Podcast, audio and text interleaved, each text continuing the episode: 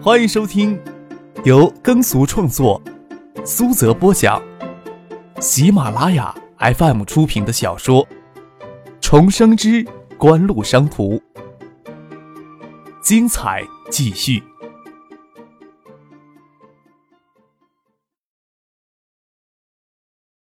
第五百三十八集。是有些热，不过翟丹青在罩衫里穿着昨天张克夜里给他选的那件低领的 T 恤衫，在气场上没有急着将外套脱下来。这时候听婉晴提起，的确有些热，就将外套脱了下来。暗红色的 T 恤衫衬托出乳沟的雪白丰腴，有人遐想：啊，这么漂亮的衣服怎么藏在里面不露出来呀？建业的宝姿专卖店，我怎么没看到这款 T 恤啊？你是在北京买的吗？我特别喜欢这种颜色，只是我不敢穿这么低的领子，你穿起来不晓得要缠死多少男人。婉晴伸手要去试试衣服的材质，突然看到翟丹青露出雪白乳肌，有一抹红痕，眼睛闪过一丝疑云，手伸到前排掐了张可腰。哎，我在开车呢，你突然掐我干什么呀？张克并不清楚婉晴为什么要掐他，受冤的喊了出来：“你还好意思喊冤？”婉晴横了他一眼，说道：“翟丹青突然意识到谢婉晴为什么要掐张可了。他胸上的红痕是昨天烫过之后没有消掉的痕迹，多半是给谢婉晴误以为与张克亲热时留下的淤痕。”翟丹青耳根有些发热，拉着谢婉晴的手，故作不知的说道：“我也不好意思。”穿着那么低的领子，昨天喝咖啡时不小心给泼了滚烫的咖啡，不敢将这里给捂起来，这才临时买了这么低领子的 T 恤。细看看，真像是烫红的痕迹，过于吻痕。不要说这是吻痕了，翟德清在张可身边做事，也不可能穿这么性感的衣服。谢婉晴抿着嘴笑了笑，伸手摸了摸张可给掐的腰肉，说道。不好意思，误会你了。也不介意让翟丹青看到他与张克亲密的动作，这种感觉的确很好。就算之前在许思面前，也要顾及到许思的感受。误会我什么了？张克莫名其妙的问道。这个你就别管了。婉晴笑了起来，又觉得翟丹青心思真是灵巧。又难得出淤泥而不染，便想在建业分校的事情说给他听，让他帮着自己出些主意。小柯现在是不得了了，这种小事我都不敢麻烦他关心了。随便你怎么说，我都不反抗。张克笑着回应，又问婉晴：“中午去哪儿吃饭呢？你今天中午还有什么安排吗？”不会干脆直接回去五巷下馆子吧？要回去你自己回去，我想丹青留下来陪我。分校的事情不着急讨论，两个女人可以逛逛街，做做美容。两个女人在一起，可做的事情多着呢。婉晴想了想，说道：“那去青山公寓吧，我们可以自己动手做饭吃。”张可将车拐上前往青山公寓的路上，说道：“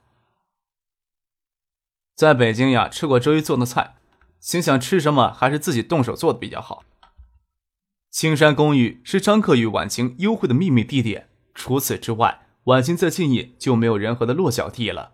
要是赶上他来到建业，而张可不在建业，他多半会选择住进酒店，而极少会住进青山公寓。婉晴建议去青山公寓。看他对翟丹青毫无芥蒂，女人之间的小心儿与友谊，张可从来都搞不清楚的。途中经过菜市场，买到了菜，到了青山公寓。翟丹青虽然父子酒店经营有好些年，可是跟他的厨艺好不好没有一丁点关系。婉清也是那种离开餐馆与保姆方便面时，很可能会将自己饿死的人。做饭的重任就压在张可一个人的头上了。他不清楚两个性感成熟的熟女躲在房间里叽叽喳喳的在聊什么。张可他下午不能耗在这里，葛建德在华夏电子成立大会上发出地域性倾向性的言论，李远湖、罗军、王云军等人心里听了一定会有些不舒服。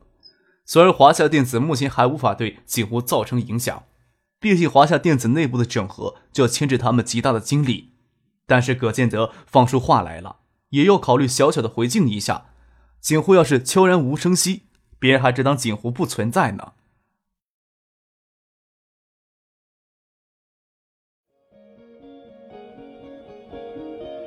您正在收听的是由喜马拉雅 FM 出品的《重生之官路商途》。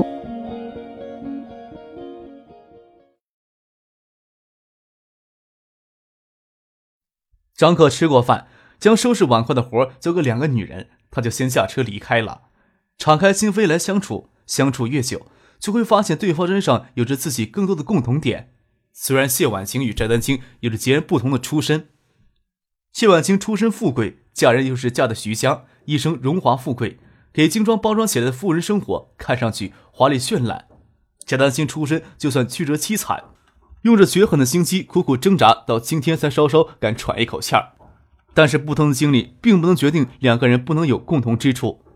在试衣间里换衣服，谢婉晴看到翟丹青只穿着内衣的身体，甚至发现两人身材有许多相似之处，一般的高矮。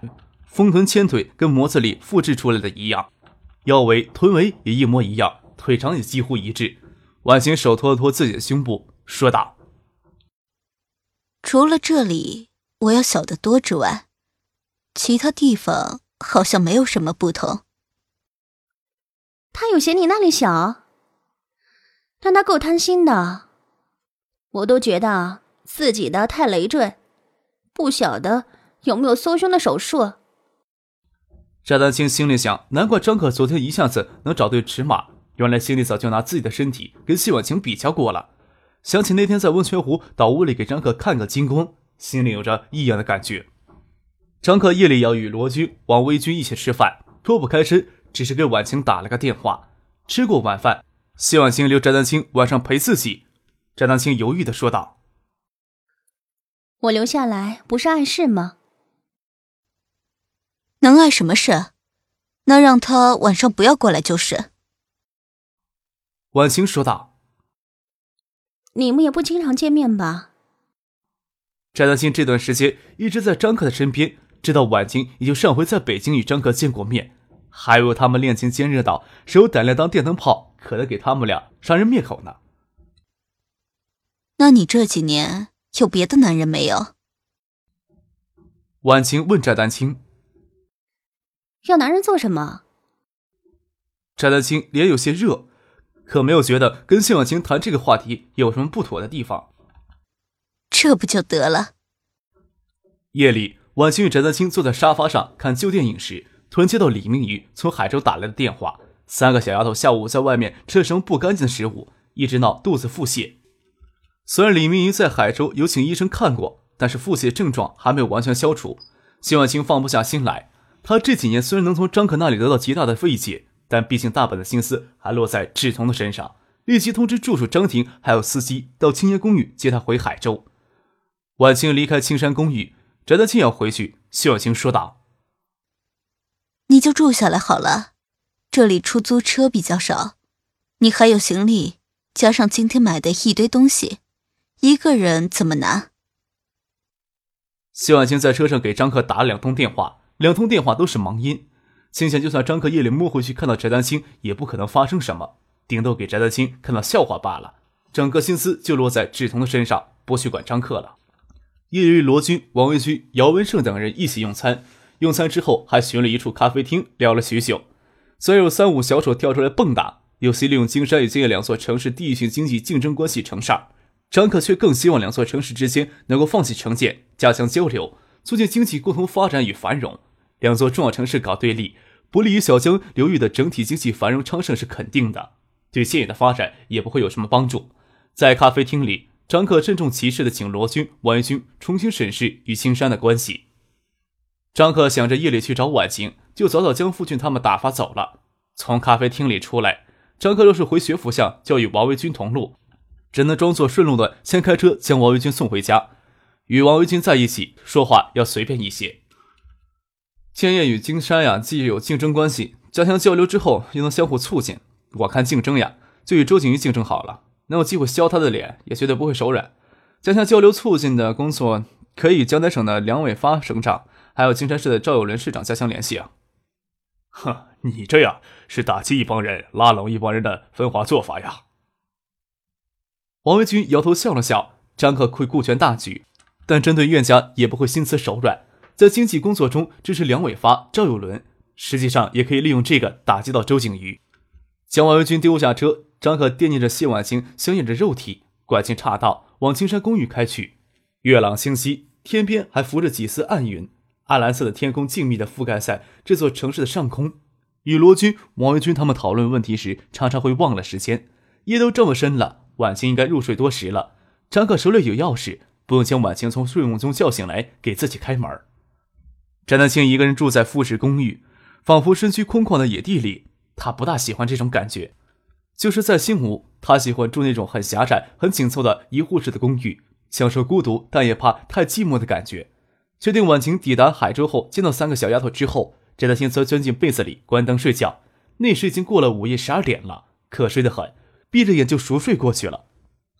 翟丹青没有听见张克进门的动静，倒是张克走到楼上起居室微状的玻璃茶几时。他才陡然从梦中惊醒，他根本就没有想到婉清会忘了跟张可联络这件事儿，除非张可故意来占他的便宜，绝没有想到会是张可摸黑进来。脑子里陡然闪过一个念头：有贼进屋了。屋里进贼，最恰当的处置方式就是装睡，让贼偷袭财物离开。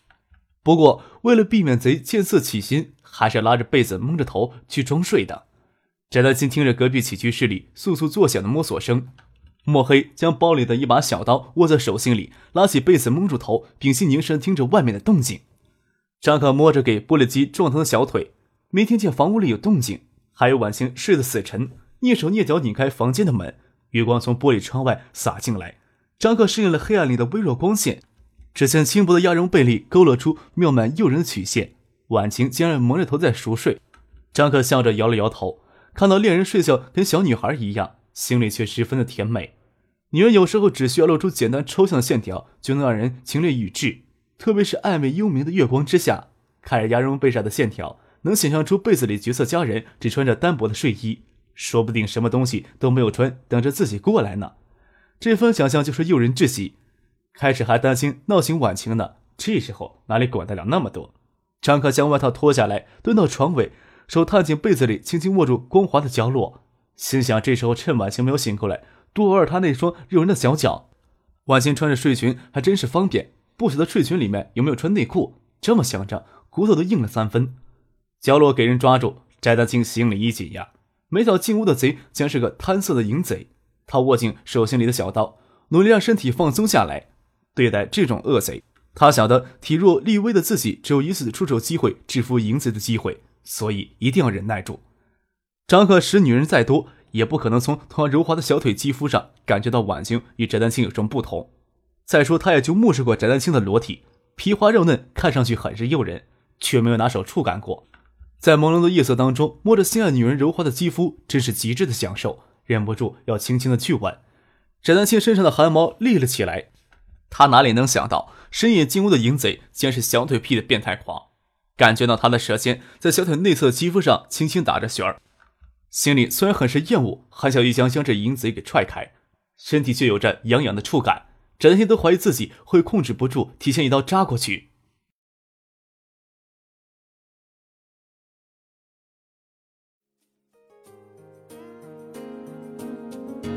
听众朋友，本集播讲完毕，感谢您的收听。